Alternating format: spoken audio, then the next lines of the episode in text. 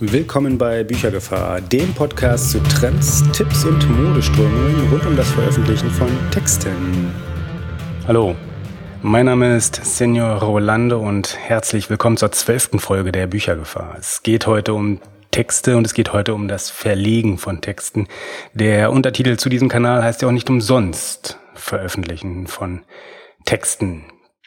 Es geht aber übrigens nicht nur um das Veröffentlichen, das klassische, wie wir es momentan kennen, Veröffentlichen in Verlagen. Es geht auch nicht nur exklusiv hier um das Veröffentlichen als Selbstpublizierer.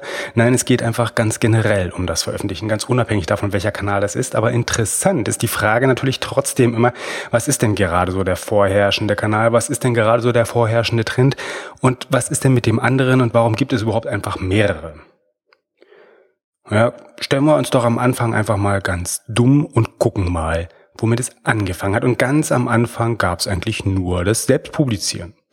Ganz am Anfang haben wir unseren Text in Steintafeln gemeißelt. Das war relativ unhandlich, hatte aber den Vorteil, dass es ein sehr demokratischer Prozess war. Jeder, der eine Steintafel in die Hand bekam, konnte sich darin verewigen, äh, in welcher Form genau auch immer. Und wie viel Leser es dann dafür gab, das sei dann auch mal dahingestellt. Zwischendurch hat sich das Medium dann ein wenig gewandelt. Ähm, aus dem Stein wurde dann Papier in der einen oder anderen Form und aus dem Meißel wurden Federn. Das Ganze wurde etwas einfacher zu handhaben, aber in der wirklichen Vielfalt der Leser, in der wirklichen Vielfalt der Zielgruppe hat sich nicht viel getan. Irgendwann kam dann der schlaue Herr Gutenberg auf die Agenda und hat seine beweglichen Letter und die Druckerpresse erfunden, hat damit alles ein wenig auf den Kopf gestellt und vor allem auch das Massenpublikum angefangen bedienbar zu machen. Gut, damit einher ging dann natürlich auch entsprechend die Massenproduktion und damit einher ging dann auch die Notwendigkeit, das ein wenig unter Kontrolle zu bringen und das auch ein wenig handhabbarer zu machen.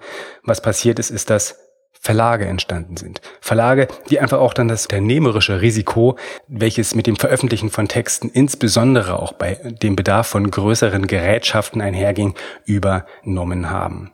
Seit etwa 120 Jahren, also über genaue Zahlen streitet man sich, aber so grob in der Größenordnung seit etwa 120 Jahren sind Verlage in einer mehr oder weniger relevanten Zahl auch wirklich aktiv. Und erst durch relativ neue Modeströmungen, erst durch das E-Book-Geschäft ist das Risiko des Veröffentlichens von Texten kleiner geworden. Das Verlegen fängt wieder an, sich zu demokratisieren und wegzugehen von den einzelnen monolithischen Hütern des Gutes Text äh, hin dazu, dass jeder wieder sich ausdrücken kann, nicht notwendigerweise heutzutage mehr mit Steintafeln, auch nicht notwendigerweise mit Feder auf Papier. Jetzt ist es so, dass die notwendigen Prozesse, die rund um das Veröffentlichen entstehen, mehr oder weniger durch jeweilige Experten frei gestaltbar werden. Ja, das sind Lektoren, die ihre Dienste frei am Markt anbieten. Es sind Korrektoren, die ihre Dienste anbieten. Coverdesigner können gebucht werden, ja auch Buchsetzer, wenn man dann entsprechend ein ansprechendes, wenn man ein schönes Endergebnis haben möchte, können entsprechend involviert werden und können ihr Know-how einbringen, so dass das Gesamtkonstrukt dann einfach ein wirklich schönes, lesbares, handhabbares wird. Generell grundlegend, ist trotzdem derzeit eine gewisse Zweiteilung noch erkennbar. Wir haben erstens natürlich weiterhin aktuell die Verlage. Weiterhin als Risikoträger, das ist eigentlich auch ihre Hauptfunktion. Das sind diejenigen, die das unternehmerische Risiko eben tragen. Sie organisieren und koordinieren die eben genannten Beteiligten am Entstehungsprozess eines Buches. Und man könnte sogar sagen, dass das Schreiben für einen Verlag als Autor so ein wenig das Dasein eines Angestellten hat. Es ist ein wenig der Charakter. Es ist der Unternehmer, der die Rahmenbedingungen schafft, der einfach entsprechend für das Umfeld sorgt, indem man sich dann konkret auf die einzelne Aufgabe, die man hat, hier ist es nicht die eines Sachbearbeiters oder Fließbandarbeiters, sondern eben die eines Autoren, die eines Schreibenden von Texten wahrnimmt. auf der anderen Seite haben wir die Selbstpublizierer. Die Selbstpublizierer, die vom Text bis zum fertigen Buch alles in die Hand nehmen.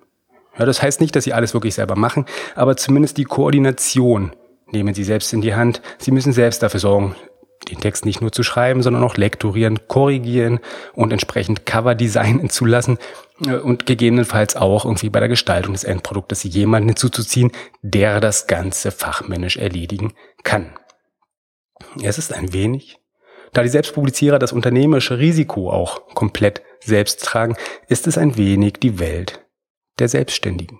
der Nicht-Angestellten, sondern eben jener, die eigenständig am Markt agieren, mit allen Vorteilen, die das bringt, mit dem Potenzial des ganz großen Erfolges, den das natürlich bringt, aber auch mit der Chance, das eingesetzte Kapital, die eingesetzte Zeit, die eingesetzte Energie vollständig zu verlieren, einfach in den Sand zu setzen. Das kann passieren, das ist aber nicht schlimm, das ist eigentlich auch das Charmante eben daran, wenn man dem entsprechend gewachsen ist, wenn man dem eigenen Naturell oder wenn das eigene Naturell dem entspricht. Es ist wie im Leben sonst auch. Beide Seiten haben ihre Berechtigung. Beide Seiten in der Angestellten- und selbstständigen Welt, beide Seiten beim Veröffentlichen von Texten, nämlich über die Verlage oder als Selbstpublizierer. Beide haben ihre Berechtigung ganz, wie man jeweils selbst drauf ist, sich motiviert und wodurch man auch angetrieben ist. Ganz faszinierend ist ein neuer Trend, der jetzt irgendwie die Agenda betreten hat. Es ist das Crowdfunding. Es ist so eine gewisse Mischform aus beidem, wenn man mal ganz genau hinguckt. Denn wir haben weiterhin die Aktivitäten des Selbstpublizierers.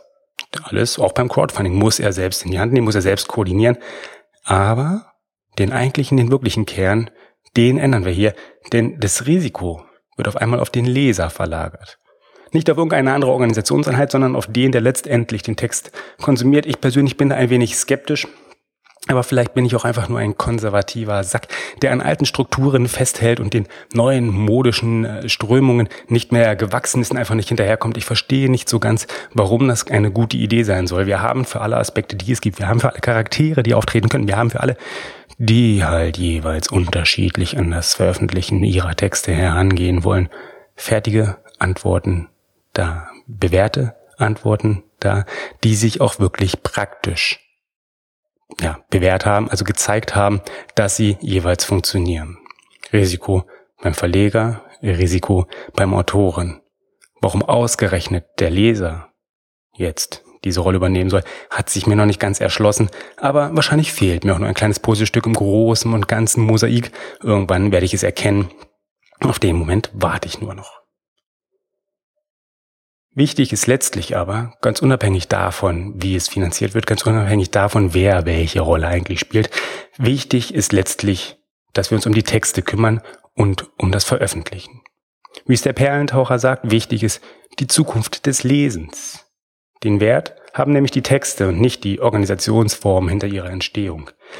Selbst das Lesen ändert sich aber natürlich, denn gerade bei langen Texten stellen wir vermehrt fest, dass nicht jeder mehr dem gewachsen ist, diese auch partizipieren zu können, diese auch konsumieren zu können und die notwendige Aufmerksamkeitsspanne aufbringen zu können, um sich denen, den langen Texten in der adäquaten und ihnen gebührenden Formen zu widmen.